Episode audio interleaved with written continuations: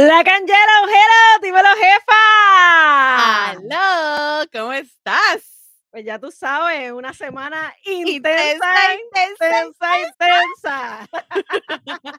bueno, ni tan intensa debo decir, porque ayer fui a Sedano Spa y Ah, me di ese masaje full body que me dieron qué y salí nueva. Así qué que rico. No me puedo quejar, de verdad que una semana fuerte y me lo Mira, pero vamos a darle la pauta a Sedano rápido. ¿Tienes el numerito por ahí? Vamos a Seguro que sí, déjame buscarlo rapidito, rapidito. Le decimos también a nuestro productor que, que haga lo propio y, a- y ponga el número abajo, pero claro está, el Sedano Relax Zone. eh, su número de teléfono es el 787-530-3256 y está en Laguna Garden Shopping eh, Center, que está en Carolina, eh, frente al aeropuerto, by the way. Así que los invito a que hagan su cita, lo pueden hacer también de forma electrónica entrando a su Facebook y también pueden llamarlo y ahí también realizar, ¿verdad? Este, ahí eh, abajo, eh, aquellos que nos están viendo en YouTube, pues pueden ver este, el número de teléfono 787-530-3256. Oye, y acuérdense que en mi el día de mi cumpleaños el año pasado, Sedano fue a mi Airbnb en Luquillo.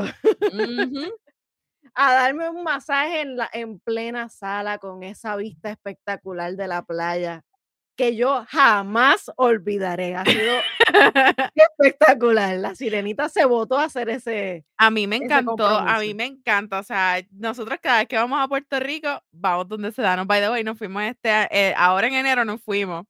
Pero casi siempre cuando vamos a, a Puerto Rico, siempre vamos donde él, porque es que eso es una experiencia del más allá. Así que mi gente, ya saben, Sedano, Relax Zone, 787-530-3256. Pregunten por él, que esa es las mejores manos. Eso es así, eso es así. Me dejaron nueva, nueva, nueva. Y lo más cool es que cuando tú te levantas y empiezas a, a, a, a, a sentirte tan relax, tú puedes hacer lo que te dé la gana. Hasta la figura del helicóptero, mamita. ¡Oh, my God! Miren que esta, esta es la, la doñita casada, la doñita casada, caballita, honeymoon. Mija, yo todavía estoy en mi honeymoon. ya que aprovechar. bastante tiempo. Ay, Dios mío. Ay, mira, nena, y ese clima allá, allá en Texas. ¿Qué te digo? Es, es que el clima de Texas es súper bipolar. Bipolar, Sí. pero bipolar que yo te puedo explicar. Este, el miércoles, miércoles y jueves estaba como en los 70, 75 grados, una cosa así, o sea, normal. Viernes, 27 grados. Sábado, o sea, ayer, 32 grados. es como No, que no, no, no, no, no, no, no, no, o me Mm, pongo manga larga y jacket o me voy en tiritas, no sé. Qué problema, qué problema. Aquí tú sabes que en Puerto Rico dicen va a llover toda la semana y de momento está todo soleado y, de- y cuando tú piensas que va a ser así en el fin de semana, no es así, es cuando llueve. O sea, que la probabilidad de lluvia que habían indicado que iba a pasar en la semana pasa en el fin de semana. Decimos Está brutal, en realidad está brutal porque honestamente es como yo le decía a Eric, yo, mira, el, el invierno ya no se había ido. Estamos en marzo. Tú Es sabes, es como que ya, vete, bye. es increíble. Aunque te voy a ser honesta, déjame decirte, te voy a ser bien honesta. A mí no me gusta el frío, frío, frío, frío, frío, bien brutal. Pero del verano, yo odio los insectos que salen. como el avispón del diablo. Exactamente, como el avispón del diablo. O sea, es como que yo, a mí me gusta el verano por como que está bueno, aunque a veces aquí el verano se pone en ciento y pico de grados, pero anyway. No, es que Pero es como un los, in- calor seco, ¿no? es como un calor seco, pero los insectos que salen, Ugh. bueno, incluso el año pasado, este, nosotros tiramos ahí un, es como un líquido que tú, el, el- la, la botella la tienes que, que como instalar a tu manguera. Y entonces le echas en el patio y es para mantener las serpientes fuera de tus alrededores. Espérate, espérate, espérate, espérate. Ajá. Serpiente. ujú, Ay, Culebras. Dios mío, pero qué terrible. ¿Dónde tú vives? ¿Un pantano? ¿Un pantano? No, mi amor. No vivo en un pantano, vivo en una urbanización, pero como quiera salen. Está cañón. Y a verdad, veces la tú ves naturaleza. como que la, tú ves la, la piel guinda por ahí, tú como que, ok. Ay, es que tú sabes qué tan grande puede ser tu expectativa de, de la- del animal ese. Mira, déjame, déjame hacerte este cuento. Ay, Dios mío. Yo- A mí, a- yo soy una persona que yo odio los insectos como que araña, serpiente, el avispón del diablo. Pero el avispón del diablo yo lo odio por más porque si me pica, yo sé que eso me va a doler con ganas. Y, y dicen que si te pican más de una vez, tú puedes entrar hasta en un shock este, anafiláctico, que se te cierra la garganta y te da una alergia. So, por eso es que yo le tengo como que respeto. Pero la araña y las serpientes es algo que yo no, yo como que nunca he bregado con eso. Y en Puerto Rico eso no se ve. O no se ve mucho. Entonces, pues yo venía un día con Eric. estaba- veníamos tarde. en la- eh, o sea, nos, nos bajamos de la guagua y era tarde, eran más de las 12 de la noche. Yo estoy casi dormida. Entonces, yo miro así para el piso. yo miro para el piso y yo, Jovan, ¿qué es eso? Pues estoy dormida, no estoy viendo lo que es. ¿Y no tenía los espejuelos? No, porque yo venía, de- ¿sabes? Cuando uno se queda dormido en el carro, que uno ya se quita las pantallas, se quita todo.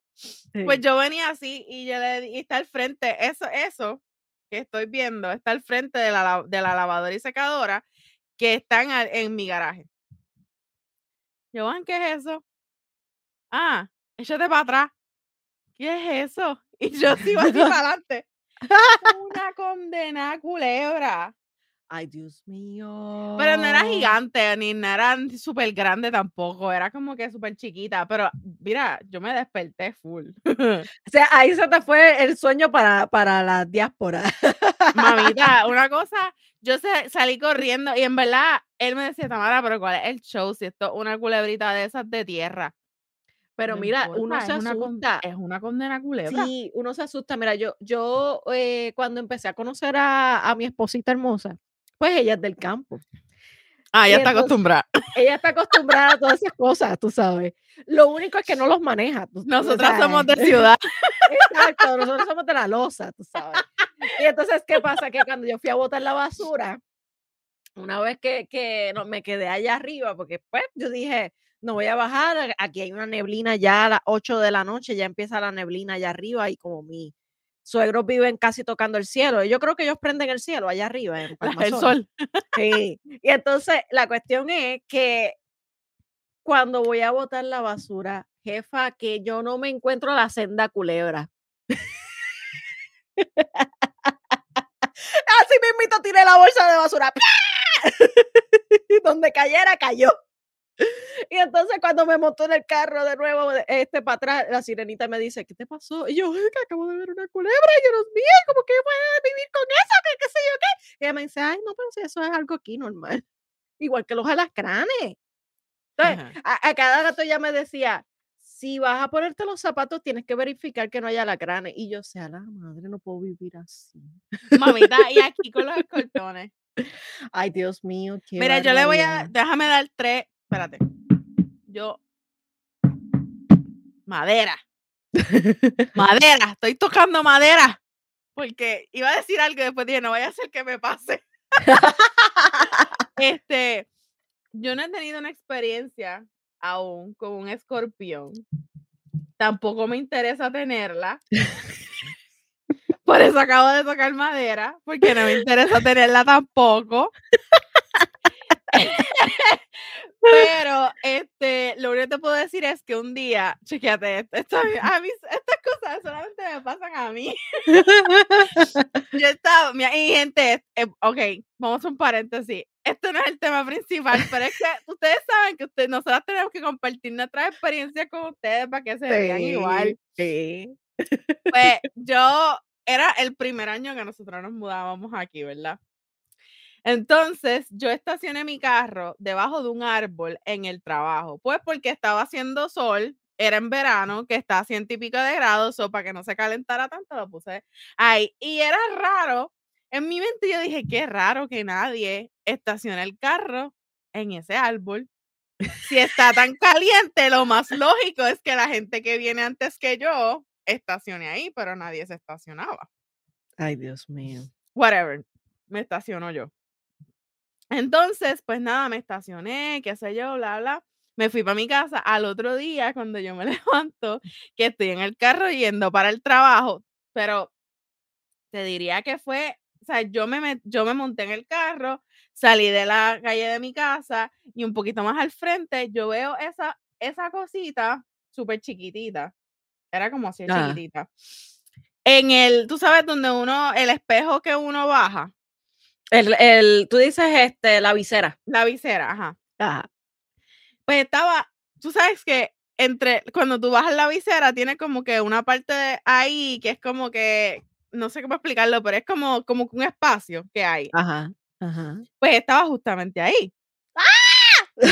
Y yo, yo estaba en una luz para, gracias a Dios. Gracias a Dios que yo estaba parada en la luz. Y yo digo, ¿qué carajo es eso? Ay, Lo único que yo vi fueron la, la tenacita esa.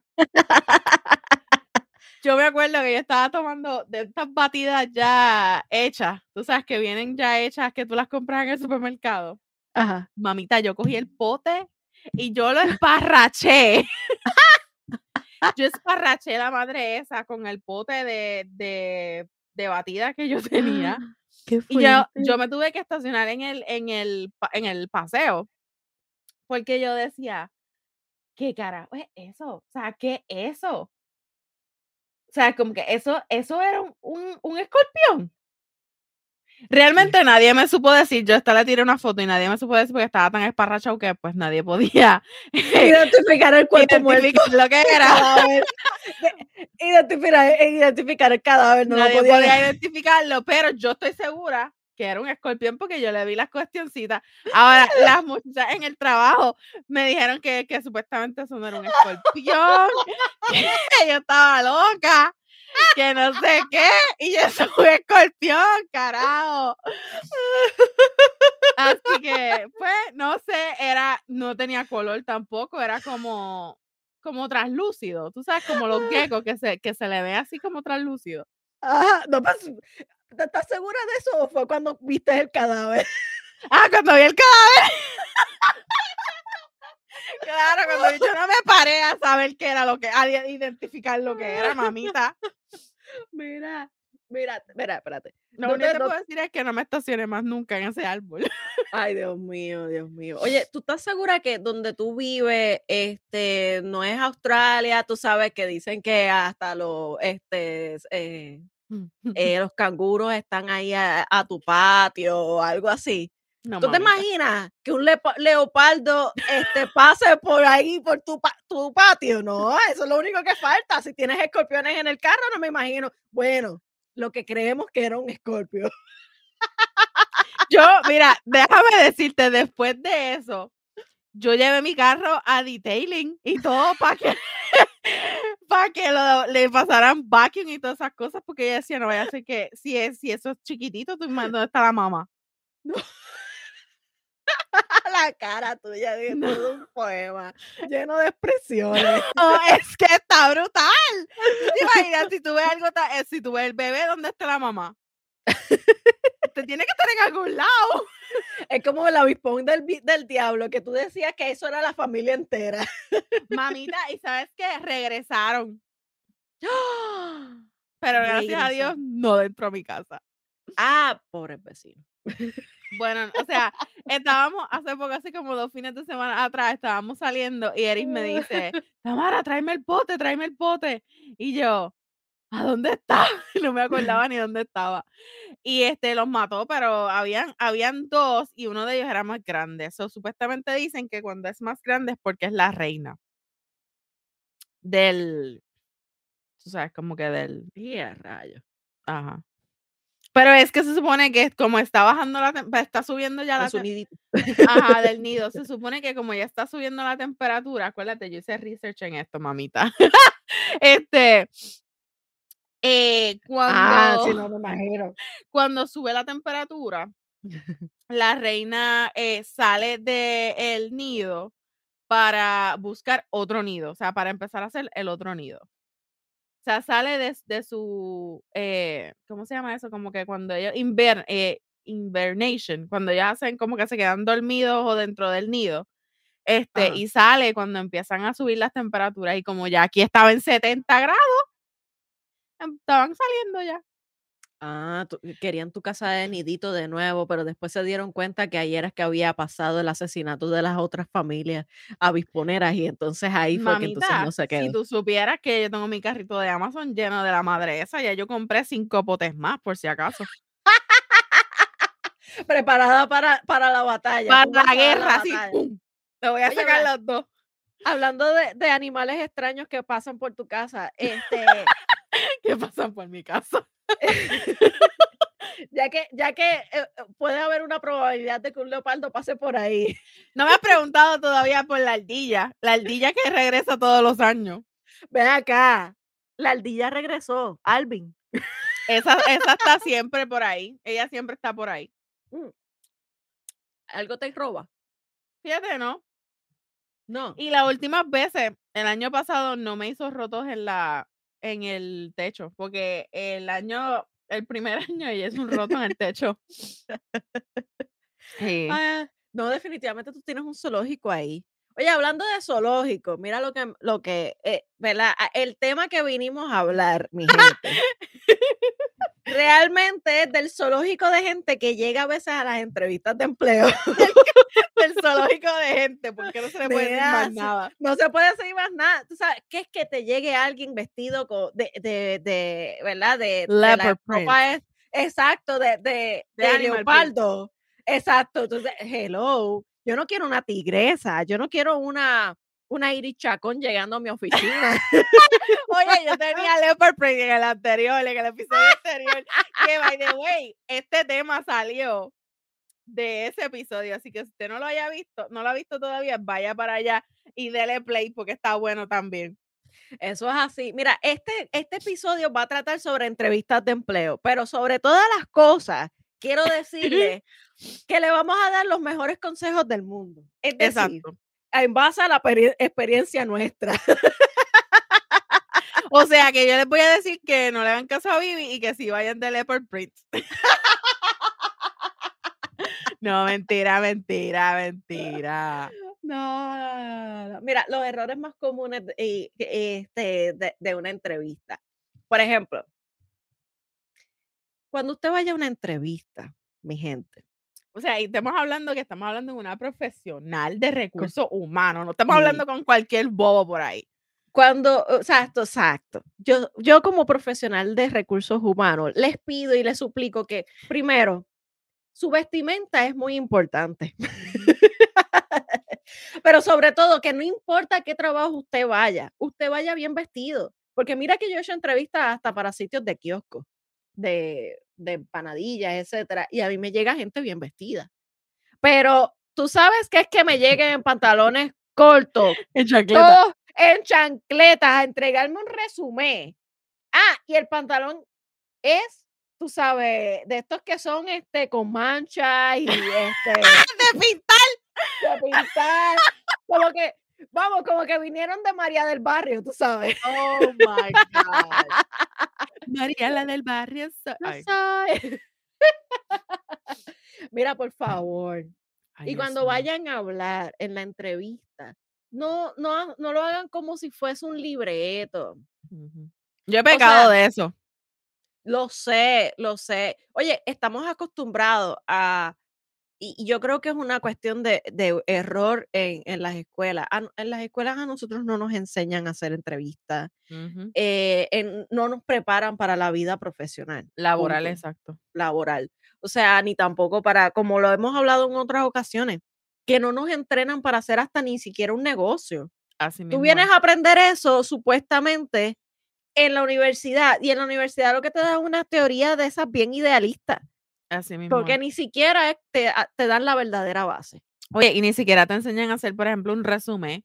Tú sabes, cuando yo hice mi resumen, que, ¿verdad? No no voy a decir cuántos años van de eso, pero cuando yo comencé, que yo hice mi resumen, yo me acuerdo que habían como que muchas personas diciéndome cómo hacerlo y era como que, por ejemplo, mis tías que trabajaron en, en agencias gubernamentales, era como que no, que tienes que hacer tu resumen de tres páginas con esto, lo otro. Entonces venía la otra, no, se supone que el resumen es una página nada más, que uno no puede poner las referencias, que solamente pones como que eh, que referencias están ahí por si las necesitas, pero no pones el número hasta que te las pidan y no sé qué. Y era como que esta batalla de, De quién la- tiene la razón. de quien tiene la razón y no solamente eso, de las generaciones.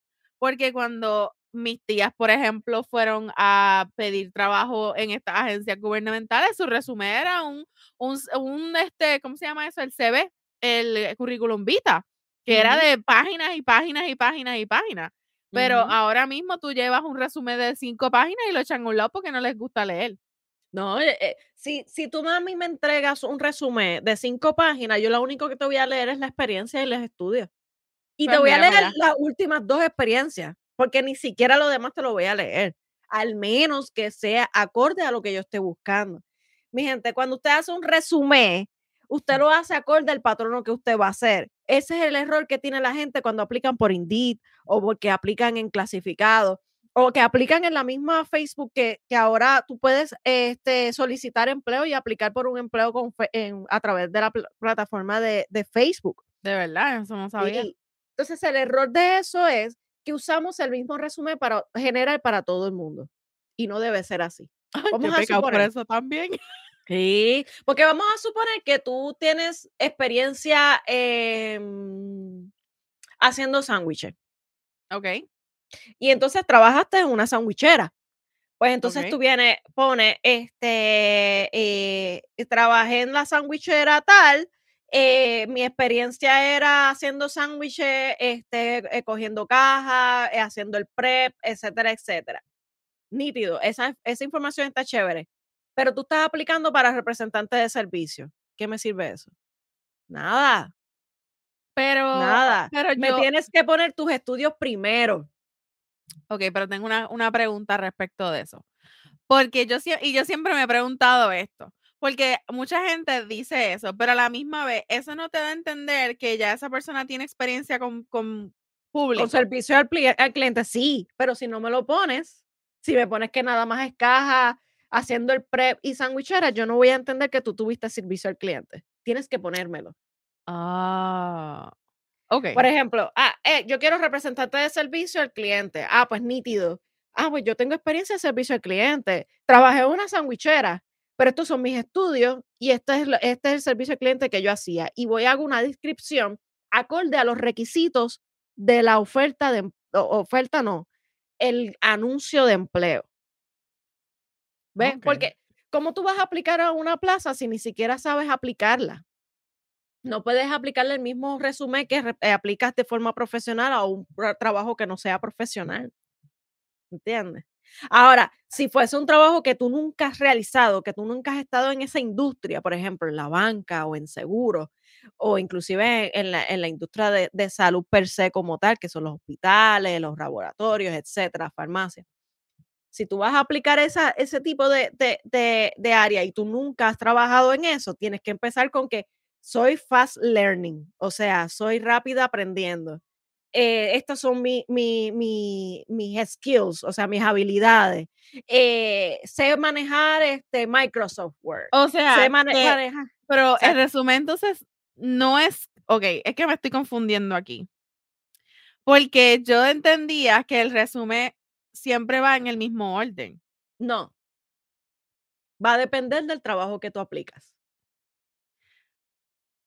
Oh, Porque yo, por ejemplo, si yo estoy requiriendo o una eh, tecnóloga médica ajá. y yo no estoy buscando experiencia, así mismito lo pongo en el anuncio, no tiene que tener experiencia, aceptamos recién graduados, este, vamos a pagarle tanto, estos son los beneficios, los requisitos del empleo son este, eh, bregar con tantos laboratorios, etcétera, etcétera. Pues tú lo primero que me vas a poner es tu, tu, tus credenciales académicos. Ahora, si yo estoy pidiendo, yo quiero un director de recursos humanos. Contra, yo nunca había pensado en eso y honestamente yo mi resumen siempre es igual, o sea, nunca lo he cambiado y siempre pensé que el, que el formato que yo tenía mi resumen era como que, o sea, como yo tengo mi resumen, por ejemplo, es como que en la parte de arriba es mi nombre, el demográfico. Después pongo como que eh, cuál es el, objetivo del, del resumen. Entonces, después pongo toda mi experiencia desde la que empecé, desde que me gradué hasta la de ahora presente. Después pongo mis estudios y al final pongo mis skills.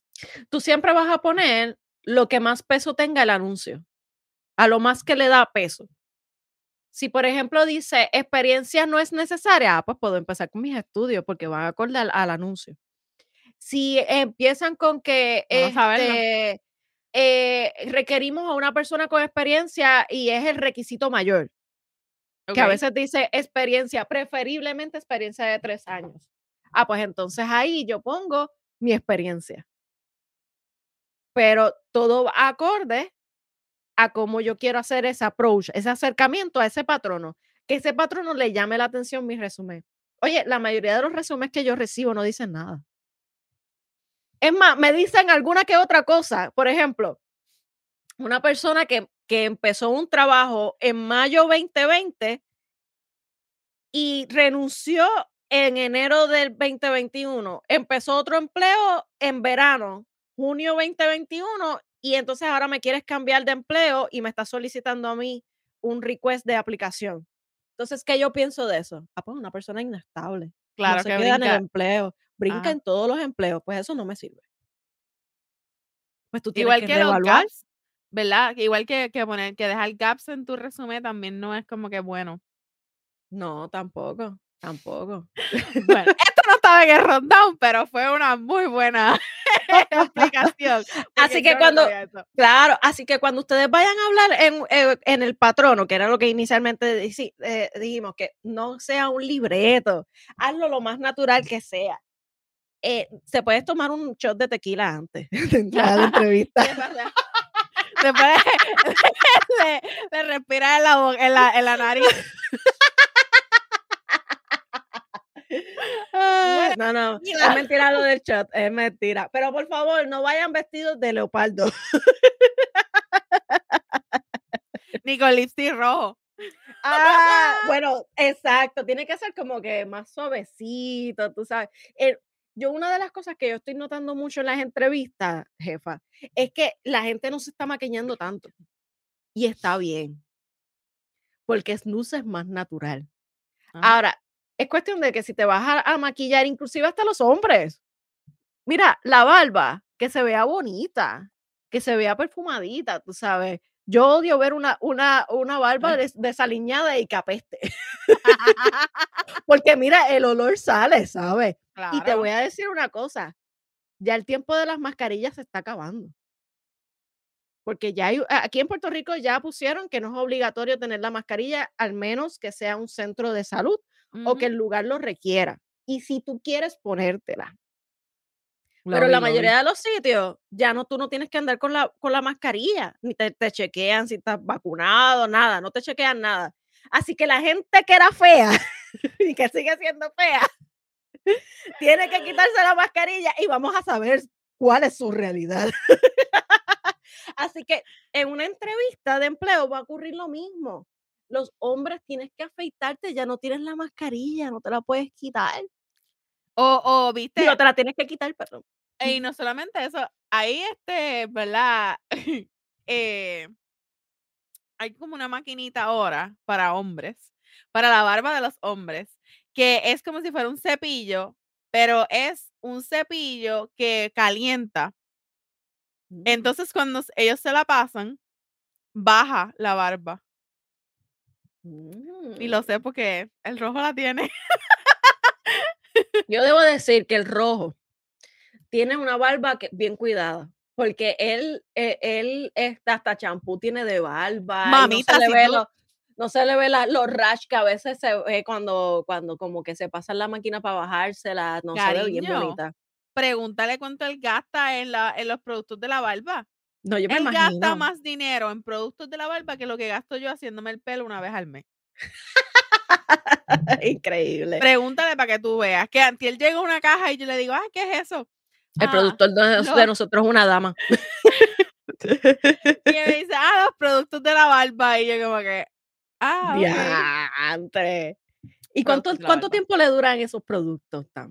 No, le dura bastante, le duran como tres o cuatro meses. Porque ah, son, son, eh, son, bastante, son full size. Ok, que es lo que él full size. coge bien poquito, tal vez este el tamaño de una peseta y, exacto. Y él se lava, este, se lava la barba con, con ese champú, contiene conditioner, este, incluso yo creo que tiene como una crema que cuando se tiene los pelitos muy largos que están así como que para arriba, él se pone eso y es como si fuera un wax que le baja la barba. Oye, tú sabes que, que a mí me ha llegado gente con la barba desaliñada bien desaliñada, pero son gente bien improfesional, pero tienen la, la barba fastidiada cuando vienen a la entrevista. Oye, la primera impresión es la que asombra, o sea, y esa es la que cuenta en muchas de las ocasiones de las entrevistas. Y en caso de las mujeres, yo he visto mujeres que ni se peinan sin nada. Ah, yo odio peinarme, yo estoy reconociéndolo. Pero cuando voy a entrevistar a gente, me peino. No, tú sabes que yo yo no he hecho muchas entrevistas en mi vida porque generalmente como que mis trabajos han sido, por ejemplo, mi primer trabajo fue saliendo ya de, ¿verdad? De graduarme. Y realmente fue como que una compañera le dijo a su jefa, mira, ella se acaba de graduar para que como que empiece. Mi segundo trabajo fue literalmente como que, ah, ella tiene este tipo de experiencia, vamos a cogerla. Como que yo no fui a, entrevista como tal. Que no pasaste esos procesos. Esos procesos. La única entrevista que realmente yo te puedo decir que yo pasé fue por Zoom. y fue la de cuando empecé aquí. Que yo estaba en Puerto mm. Rico todavía, cuando a mí me hicieron la entrevista. Ve acá, ¿y cómo te vestiste? Pues eh, fue por Zoom.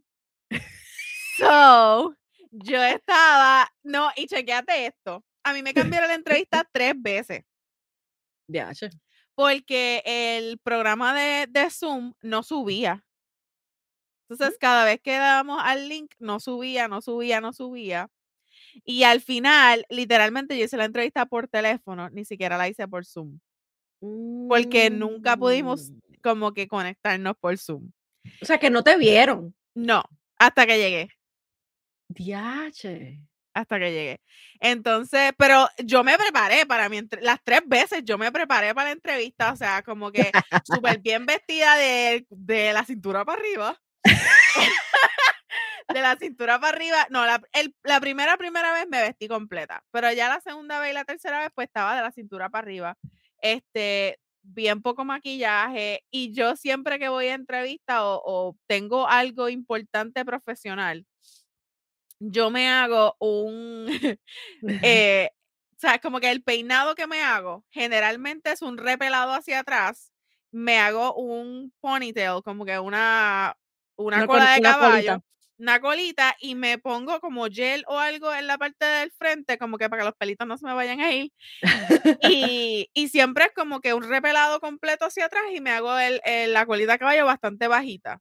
So es como que me veo profesional.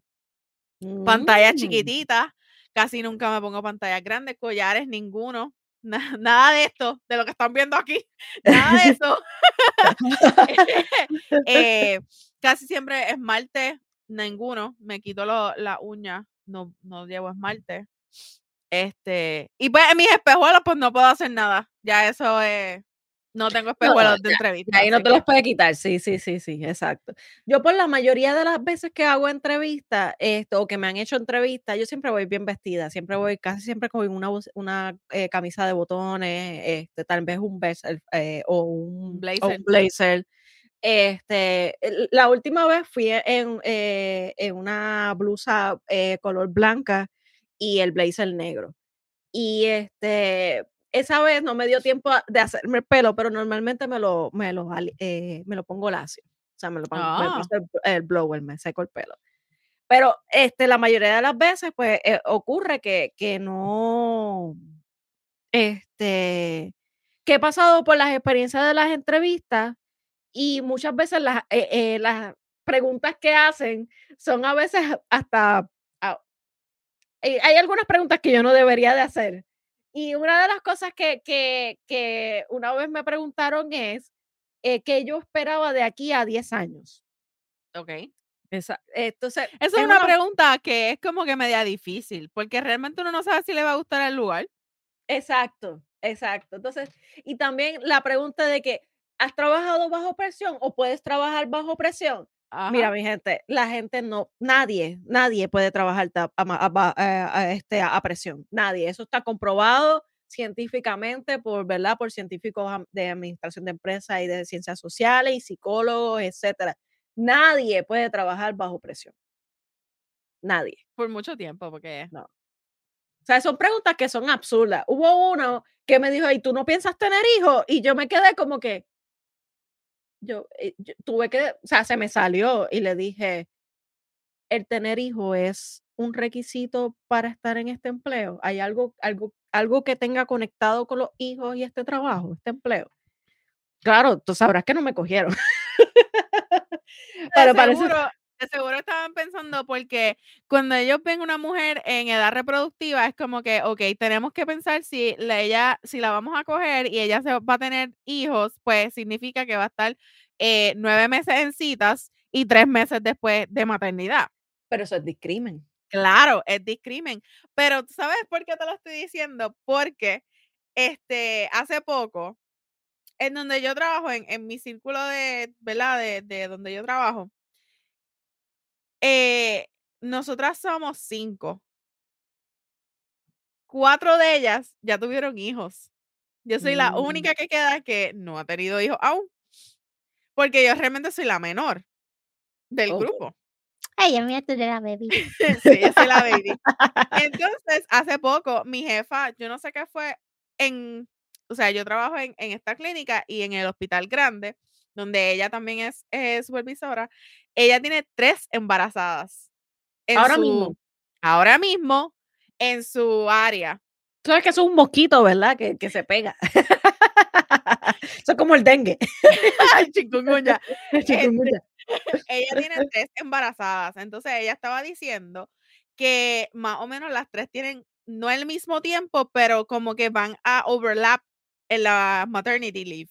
Como que mientras, mientras una esté afuera, la otra se va. Mientras esas todavía esté afuera, esas dos estén afuera, la otra se va de nuevo. O sea, va a estar, hay un punto dado, las tres van a estar de maternity leave.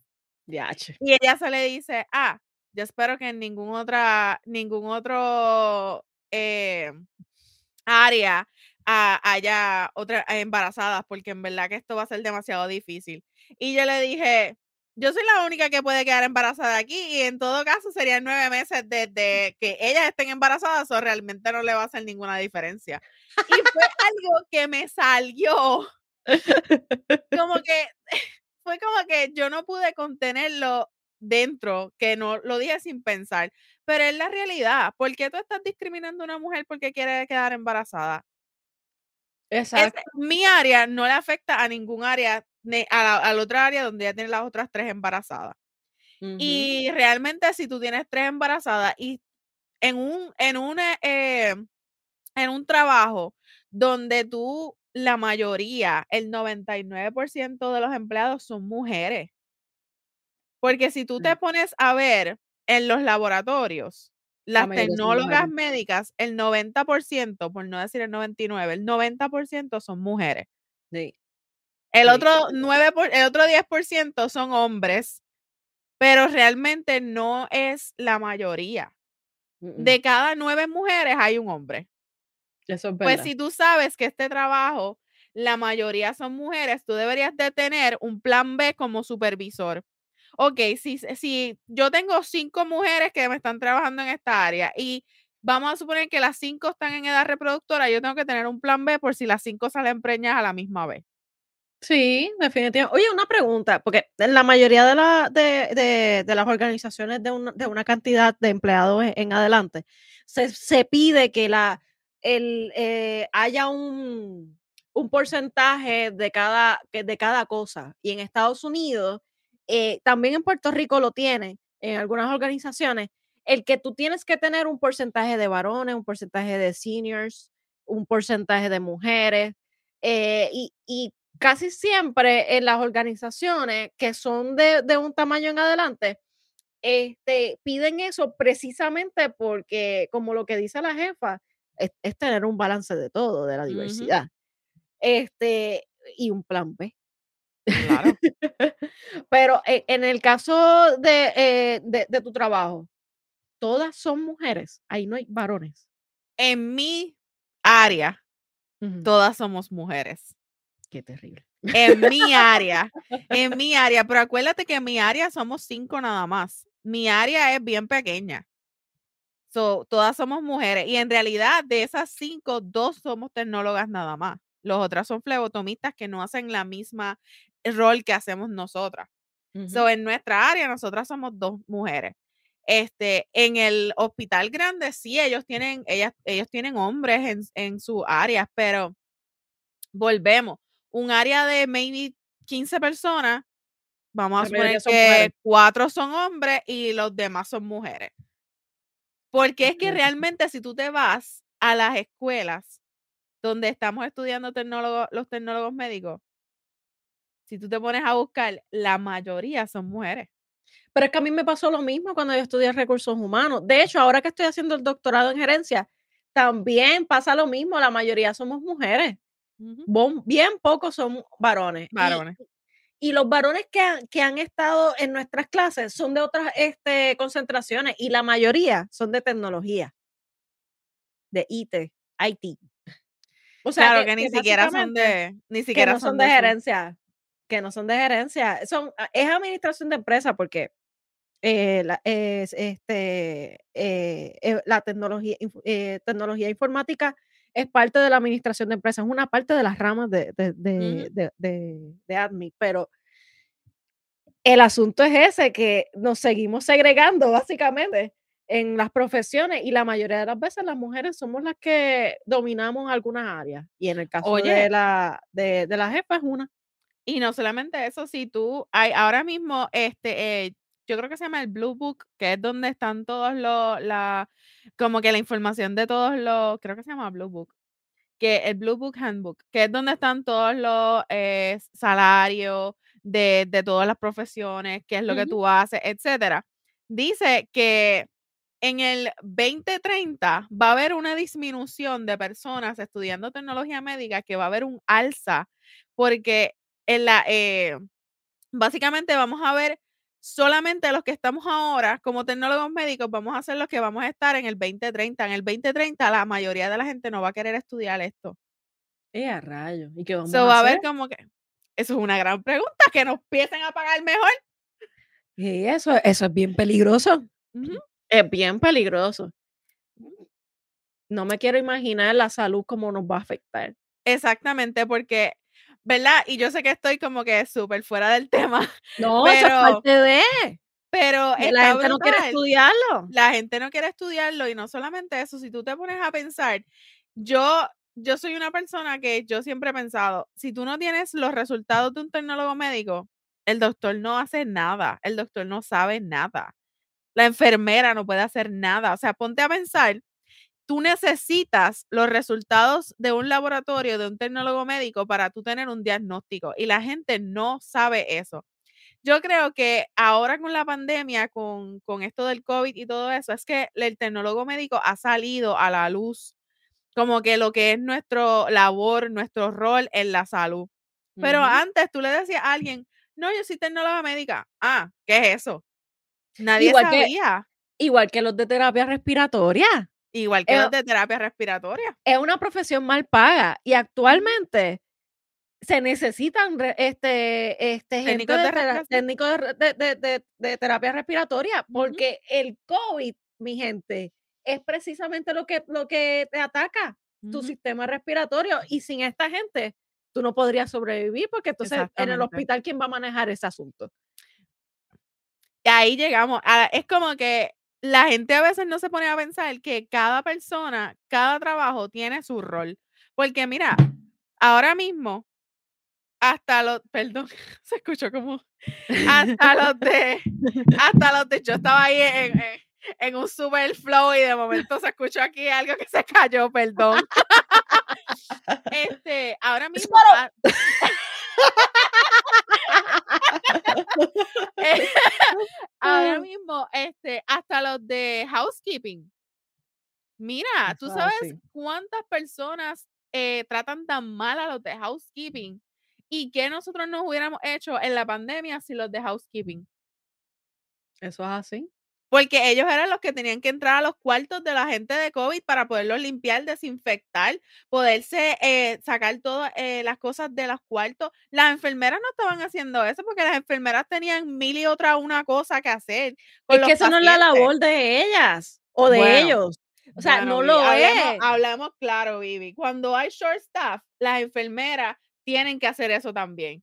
Igual Sí, que entiendo esa parte, pero no estudiaron para eso. Claro, yo estoy completamente de acuerdo contigo, pero las enfermeras, los medical assistants, que son los asistentes médicos, la- las MOAs, que son las que te cogen la presión y todas esas cosas, ellas eran las que estaban limpiando cuartos, porque no había gente. No había gente. Y todavía pasa, ¿sabes? Todavía pasa. Eh, la realidad es que está habiendo una problemática con la falta de, de- de personal, de recursos humanos. Y una de las cosas de por qué trae- traemos este asunto aquí en el programa, además de que la vez pasada estábamos hablando de todas las loqueras que ahí me llegan este, eh, como gente eh, vestida de leopardo, o gente despeinada o desaliñada con su, con su barba, Con su barba. o que apestan a sudor. Por favor, bañense. Échense perfumito, por lo menos para que, para que huela bien. Mira, esto es como la cita de los blind date.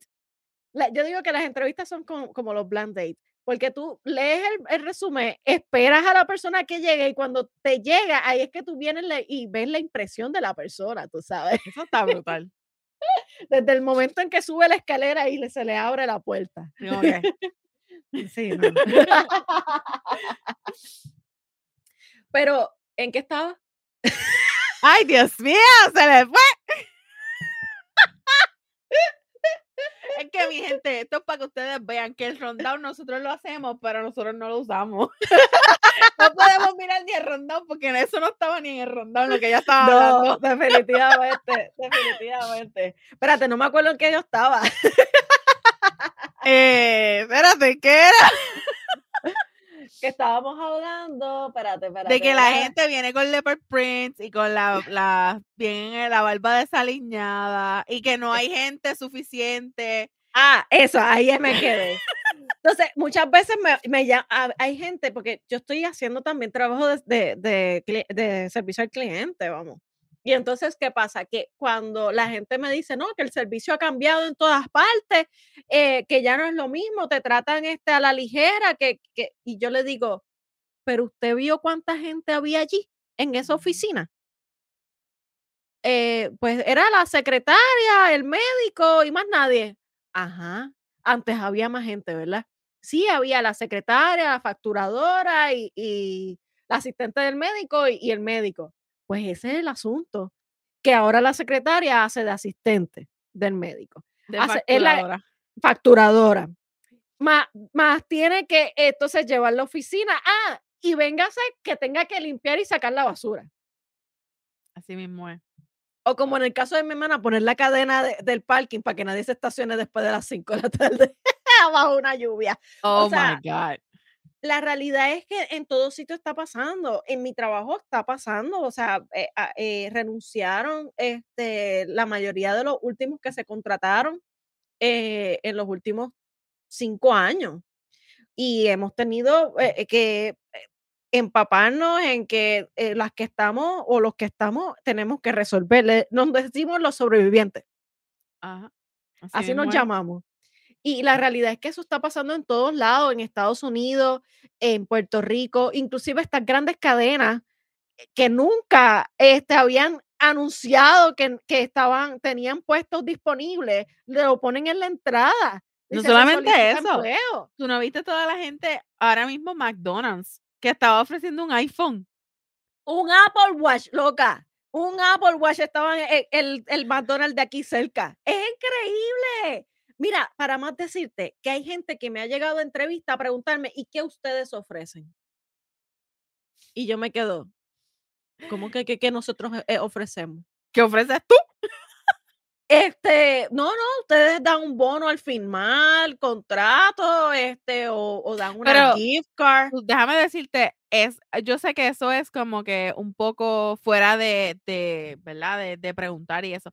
Pero es que tú sabes que ahora mismo cuando, por ejemplo, en mi, en mi área, tecnólogo médico, cuando tú vas y buscas trabajo, ellos te dicen, este, sign, sign on bonus, 5 mil pesos, 2 mil pesos, por 8 mil pesos, contrato. por firmar, pero tienes que estar seis meses con ellos, no es que te los Es van a dar eh, al Inmediato. y después, no. Exacto. Y yo creo que, Es que pasas la probatoria con ellos. Y no solamente la probatoria, yo, yo creo, por lo menos en mi trabajo, es un año que tú tienes que estar con ellos. Después de un año, entonces es que ellos te dan el dinero y después de que te dan el dinero, yo creo que tienes que estar seis meses más, porque si te vas, qué sé yo, un mes después, ellos te dicen que tienes que devolver el dinero. Qué fuerte. Ajá. No, no, no. Mira, tú sabes que, que, que eso se puede hacer. Yo como patrono puedo tener la discreción de decirte, yo te pago los estudios y tienes que estar tres años conmigo y, Ah, y te lo hago firmar. Ajá. Eso se puede hacer. Ahora, la cuestión es que eso no quiere decir que tú no puedas renunciar a esa persona. Quiero decirle a la gente y, y, eh, eh, están en todo su derecho a renunciar si no se sienten bien en donde están, aunque hayan tenido un contrato de eso. Pero saben que pueden este, tener la situación de que tengan que devolver el dinero. Eso es lo único. En mi trabajo son cinco años.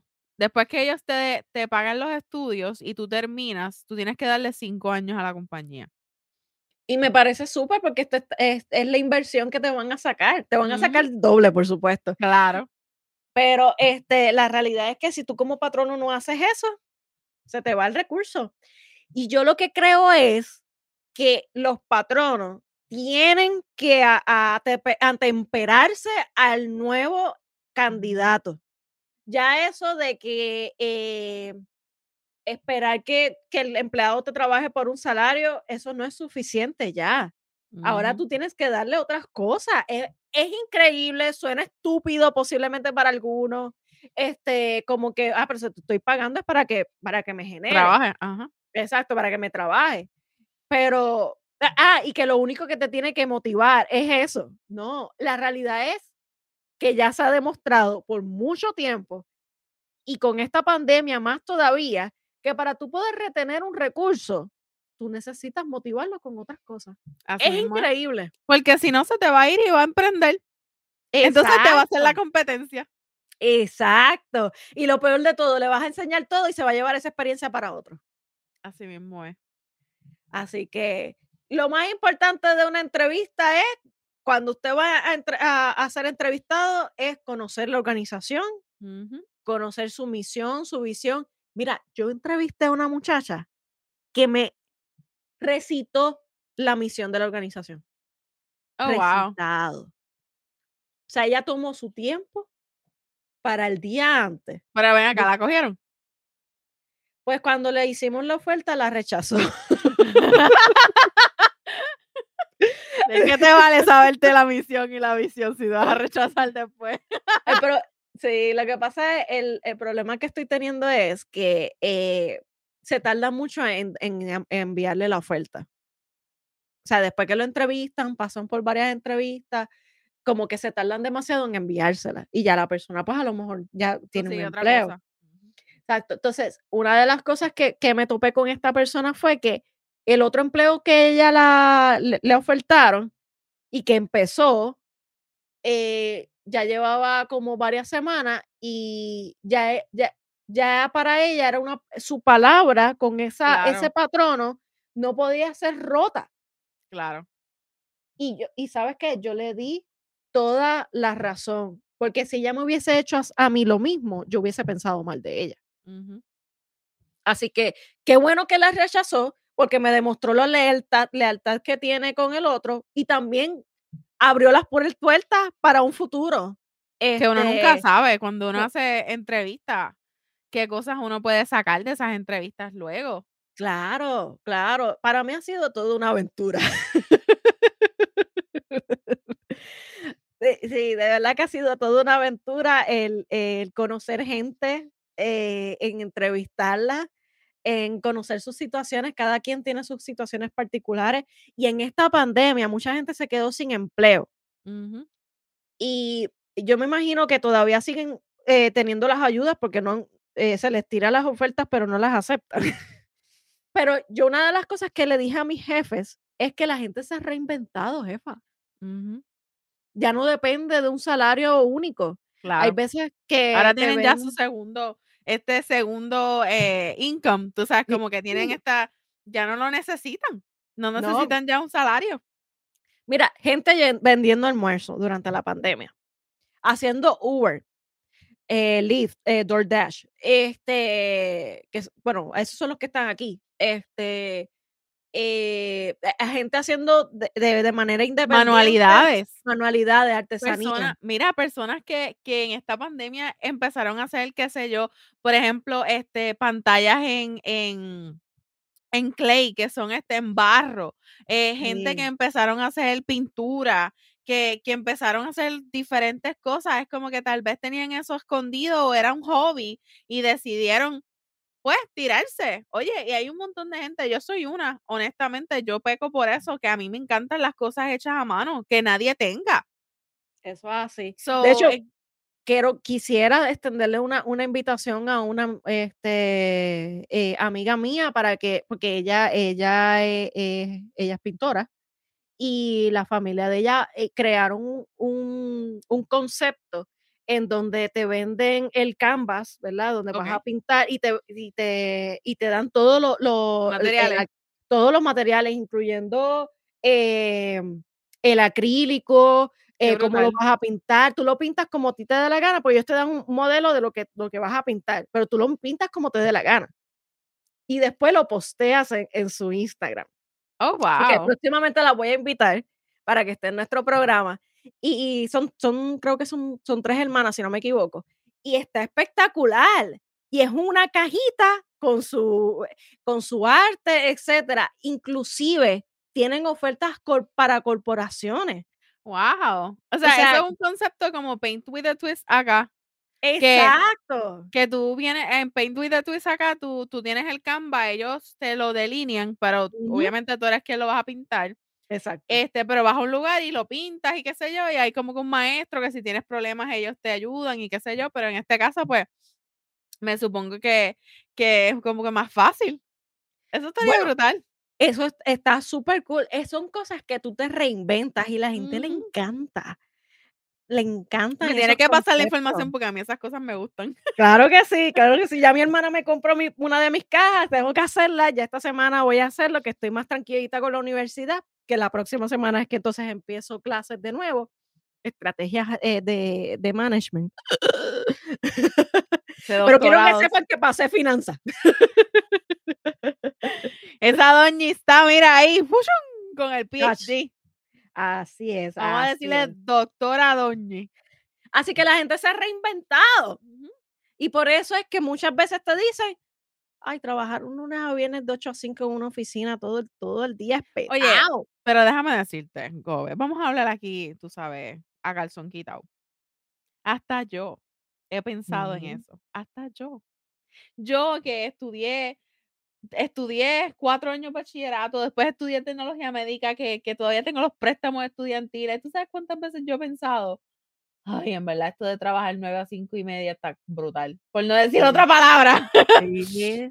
Como que incluso tú sabes todas las veces que yo he pensado cómo reinventarme para no tener que seguir trabajando en un trabajo regular, porque está Sí. brutal, uno se cansa. Uno se cansa, uno se cansa. Y realmente yo, yo que llevo 10 años en una oficina y, y véngase todos los años después anteriores que yo trabajé rompiendo noches, Ujú. eh, parada más de 8 horas, etcétera, etcétera.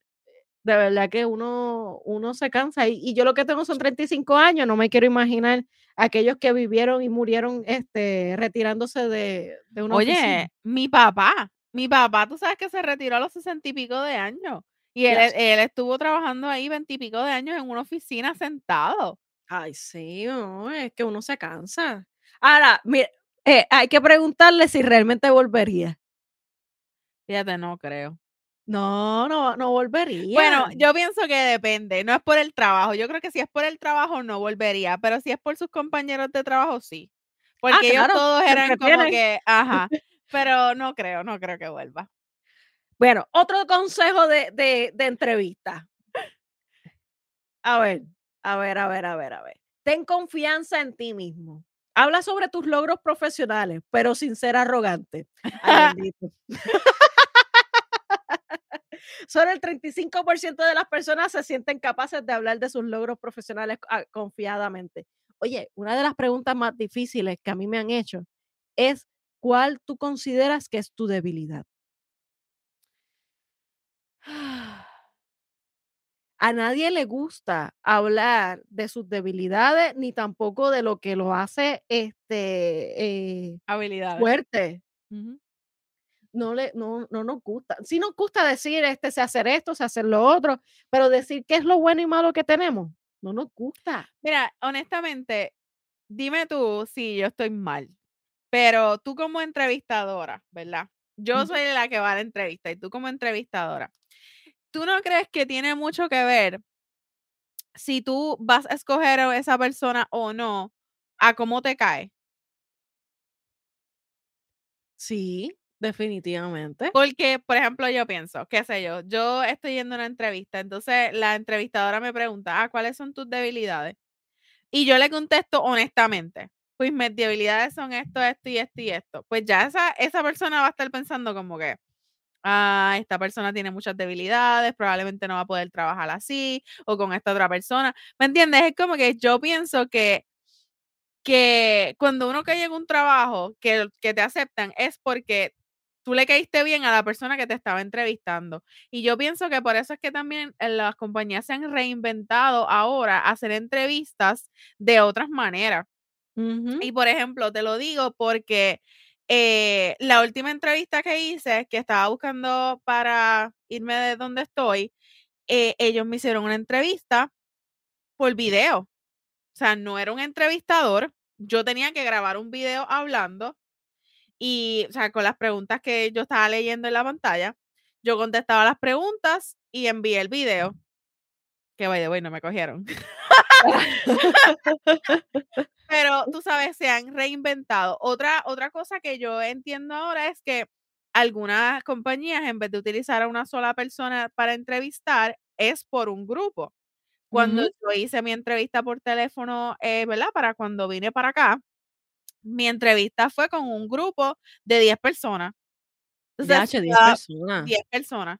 O sea, no 10 entrevistados, 10 Eran todos de cantazo. Ajá, no, eran 10 entrevistadores para mí.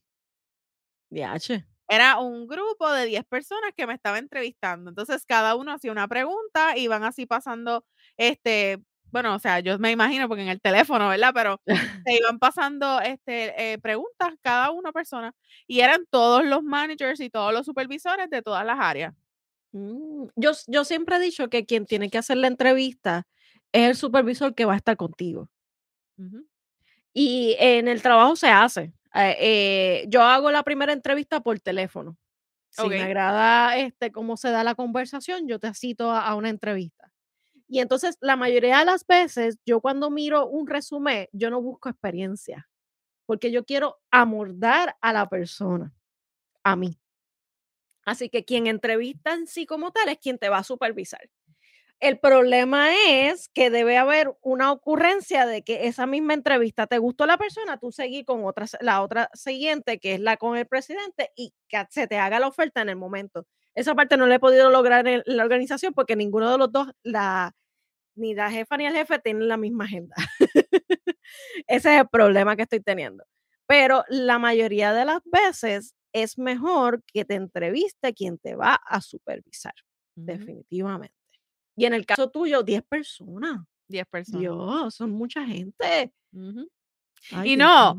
Te voy a decir más y que por favor aquí nadie se me ponga changuito por lo que voy a decir, ni, ni vengan a pensar que yo estoy discriminando ni nada por el estilo. Pero donde yo trabajo, la mayoría de la gente no, no es de Estados Unidos, son inmigrantes de diferentes partes del mundo.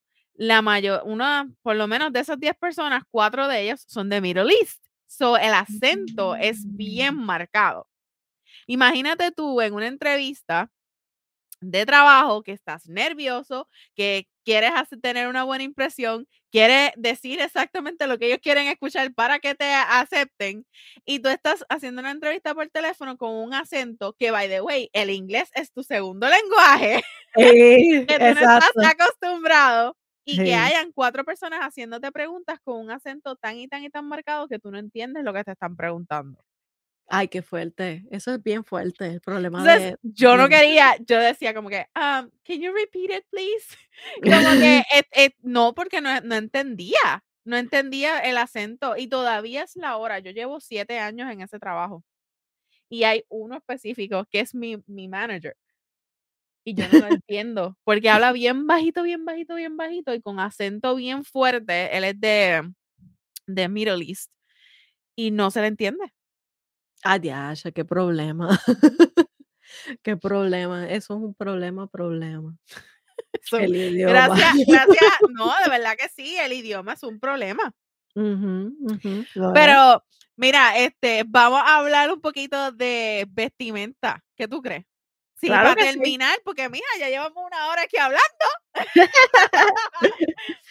Ah, primeramente, dale, di- dime los consejos de la vestimenta. Vamos a hablar aquí sobre unos consejitos rapiditos sobre vestimenta de trabajo. Primero que nada, número uno, investiga la cultura de la compañía y su código de vestimenta. Señores, si en la compañía es una compañía, vamos a poner de abogados, no vaya en camisilla. No, por Dios. ¿Sabes? Uno tiene que ir bien vestido, su blazercito, su camisa bonita, plánchela si la tiene que planchar, llévela al laundry, no se vaya estrujado.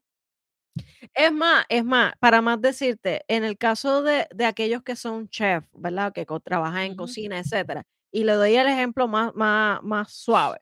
Si te, si te dicen que ese día tú vas a entrevista, pero te van a hacer una prueba, es más, pregunta, ¿ustedes van a hacer alguna prueba este, Ujú. de cocina, etcétera? Ve con tu chef code. O sea, eh, veas vestido como es el código de vestimenta de la cultura la compañía. Sí. ¿Qué Además, además de eso, utiliza ropa en la que te sientas cómoda. No se trata de vestirte con algo que no te sientas cómodo, pero siempre siendo profesional. Por ejemplo, yo soy una de las que siempre me pongo un blazer. El Siempre voy a un blazer te da categoría de profesional, aunque usted no lo crea. Yo siempre voy con un blazercito. Que miren, no es por aquí decir, ¿verdad? Lugares donde puedo ir a comprarlo, pero JCPenney tiene buenos blazers. y no tan Y los caros. míos son, son de ahí. Yo, la mía- yo tengo uno, ¿verdad? Porque uno no va a entrevista todos los días. so yo tengo uno. Este, que by the way, a mí me llamaron para ser jurado. Y yo saqué mi blazer rápido Del, del, de, de- del closet. el polvo. que qué? Lo lavé, estaba al final del closet, me puse el blazer y para allá es que voy. ¿Y de qué colores ustedes, usted da un consejo, jefa? Mira, siempre vaya con colores neutros para no llamar mucho la atención. En mi Mm. caso, por ejemplo, pues yo siempre voy a llamar la atención porque pues tengo el pelo rojo, los espejuelos rojos, ¿qué voy a hacer? Ni modo. Pero mira, negro, blanco, brown, gris, azul, son colores neutros, crema, que uno usted se puede poner, usted siempre se va a ver profesional, siempre con el caché de profesional, los za- zapatos cerrados, by the way. Sí, por favor, no vaya en sandalia. En sandalia o, ¿verdad? Este, yo siempre he tenido esa duda, pero nunca eh, he ido a entrevista con zapatos, con tacos de abierto. Pero dicen que también que uno no vaya con, con tacones abiertos, que sean Ujú. tacones eh, cerrados. Cerrado, cerrado. Que, que, que cree esa, ese, esa, como, como si fuese un. Hay gente que viene en botas este, elegantes, que se ven este, cerradas, etcétera. Que eso no está mal, es algo que se usa, está, está de moda, se ve profesional ir en botas. Yo voy en botas. Este, o a veces voy en unos taquitos que son cerraditos. Yo no Bueno. quiero ver tus dedos. Ay. Mira, entonces, Gobe, las camisas siempre en vez de camisetas para los hombres, mi Muy bien. gente, no se ponga a ponerse camisetas o t-shirt para ir a una entrevista de trabajo. Por favor. Una vez me vino uno con una camiseta que era con un bolsillito aquí y tenía como un dragoncito saliendo. Oh, Dios. Y entonces se puso el jacket de cuero y yo, ok, eso no. Con el dragón. con el bueno. dragoncito que se veía. Además de eso, mi gente, para las mujeres, no minifalda, ropa muy ajustada. Honesto, usted no va para el burdel. No, co- no escote, por Ni favor. escote, por Dios. No escote. Usted, usted va a trabajar en un, un sitio profesional. Usted no va para Al menos que vaya a un strip club ahí vaya a hacer una entrevista con ellos. Exacto, ahí pues se va con la tanguita. este, siempre para los hombres, mire, brille sus zapatos, Brille sus zapatos. Usted no vaya con, con zapatos que se les están cayendo en canto, brille sus zapatitos. Las Y si se le ensuciaron, pues entonces ande con un pañito. y límpielo, exactamente. Y mira, este Gobe, la chica, no utilizar tantas joyas, mi gente. Yo sé que a usted le gusta ponerse, mira, tres, cuatro collares, pero no se ponga tantas joyas. Tal vez una o dos este, sortijas, ¿verdad? Si, si usted es casada, pues obviamente lleva su sortija de matrimonio, unas pantallas pequeñitas. este, y es recomendable llevar los tatuajes cubiertos, ¿verdad? Aunque nosotros encontramos esa información, pero creo que es un poquito eh, outdated porque ya en muchos lugares pues eso no está siendo un problema. No se supone que, que- sea. Que Aunque sea. como quiera está el discrimen, el que se vean lo- los, tatuajes. tatuajes. en muchos sitios. Así que es recomendable que se los tapen, aunque sea. Y busque información si el lugar dice que, ¿verdad? Este no, pues eso no es importante, pues usted, normal. Pero si no, tápeselos, póngase una camisa de manga larga o se pone algún reloj o alguna cosita que le tape sus, sus tatuajes. Como Exacto. dijimos anteriormente, maquillaje sencillito, no se vaya como la jefa que se pone colores este, oscuros en la boca, no se ponga este eh, lipstick rojo ni nada por el estilo. Usted un maquillaje sencillito, no utilice perfume, que eso, honestamente, yo he pecado muchas veces de eso, este, de ponerme perfume fuerte. No use perfume para que así la gente no, o sea, usted no sea el centro de atención. Usted simplemente, tú sabes, ah, Es mira. que si va a usar un perfume que, ¿verdad? Que atenúe tu sudor, porque eh, realmente me han llegado sudados. que por lo menos que sea algo tenue, ¿verdad? Que yo no lo perciba tanto. que no le dé alergia al entrevistador que por culpa de eso le, le cueste el trabajo. exacto, exacto. Además, mira, este Gobe, uñas limpias y sin Ay, colores extravagantes. Imagínate sí, un hombre con las uñas sucias. Usted no va para mecánico. Si usted va para trabajo mecánico, pues ok, pero si usted va para una entrevista de una oficina, ¿cómo usted va a ir con las uñas asquerosas? Límpiesela. Ay, nena, sí. lo- Tú sabes que es que te, te, te vayan a firmar algo, te van a firmar la, so- la solicitud de empleo y tú ves las manos con lo, con, con lo negro, en la- con la costra, ya eh, parece ser que se llevaron la arena completa de la Ay, playa. en no la puedo, no puedo con eso, Dios mío. Yo, no- yo, honestamente, eso es algo que yo no, yo no soporto. No soporto eso. Ay. Eh, hombres deben siempre estar afeitaditos, bien peinados. Ya hablamos de que la gobe no le gusta que vayan con su barba desaliñada, así que haga el favor, cómprese ese este brush, ese, ese cepillito que les dije, para que se baje la barbita. este, y si llevan algún accesorio, siempre que sea un reloj y un cinturón, y si es casado, pues su sortija de casado. Muy bien, muy bien. Planche la ropa, no vaya estrujado. Así Eso, que muy Aun- importante. y no diga como dice la Gobe, ah, eso no se ve desde un avión, la, la camisa estrujada. Pues fíjese, en la entrevista sí se ve. Sí se ve, se ve y se ve, mira, con lupa. Con lupa. Oye, Ay, y para, y por favor, no, an- no ande con prisa. Porque a- yo no soporto cuando viene alguien a decirme, ah, es que llevo mucho tiempo aquí sentada y lo que lleva son 15 minutos. No, ya me pasó, ya me pasó. Es como que, pero, ah, y por favor, lea el anuncio. Si el anuncio dice que tiene que tener licencia de conducir porque posiblemente se requiera salir y posiblemente haya horario flexible en tiempos, ¿verdad? eh, fuertes. Por favor, no me vengas a decir que no puedes trabajar después de las 5. Yo me acuerdo de eso. Este, o, o- o que, o que no vas a sacar tu carro para nada, pero entonces no leíste que en el, en el, eh, en el, En el anuncio. en el anuncio lo decía. Hello. Sea, yo te lo pregunto hasta por teléfono pa- para asegurarme cuando vayas a la entrevista no pierdas el tiempo.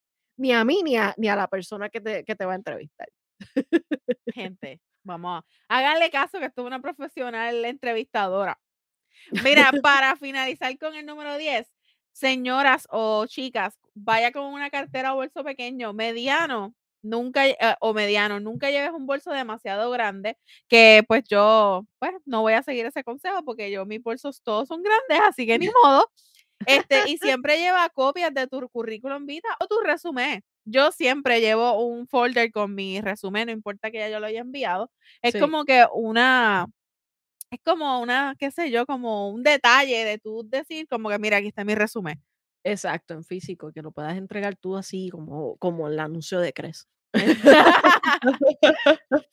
Así que esos son nuestros eh, dos centavos a sus vestimentas de trabajo. Aquí es una, una profesional entrevistadora. Le estamos diciendo para que usted tenga éxito en esa entrevista de trabajo siguiente que usted va a tener. Así que, bueno, es que ya, ya vamos, terminamos. Terminamos, terminamos. Bueno, pues terminamos. Vamos a los de para despedirnos. Quiero enviarle nuestro más sumo respeto al pueblo ucraniano. Eh, yo creo que todos tenemos que estar de la mano en esto. Eh, es un asunto internacional. Eh, es increíble que a estas fechas, a este tiempo, a esta década, todavía existe gente retrógrada que cree en la invasión de otros eh, como si le perteneciera todo. Si es así, pues entonces México tendría que eh, reclamar a Texas, a California, a Florida, etcétera, y eso no era. Así que quiero darle las gracias también a aquellos que se han suscrito a nosotros, a aquellos que también nos han ayudado en los procesos eh, más difíciles de nuestra vida. Gracias por su ayuda que nos brinda en todo lo que hace. A veces olvidamos lo afortunado que somos de estar donde estamos. Nada es perfecto, pero ¿por qué no serlo cuando, aunque no lo tenemos todo, podemos ser felices con lo que tenemos? Otros envidiarían estar en nuestra situación. Así que quería sacar este ratito, este momentito para hablarle que no se saboteen a sí mismos. Y si crees que a nadie le gusta tu nueva actitud, ¡que se joda! La jefa y la gobe te apoyamos. ¡Llévatelo, jefa! Bye.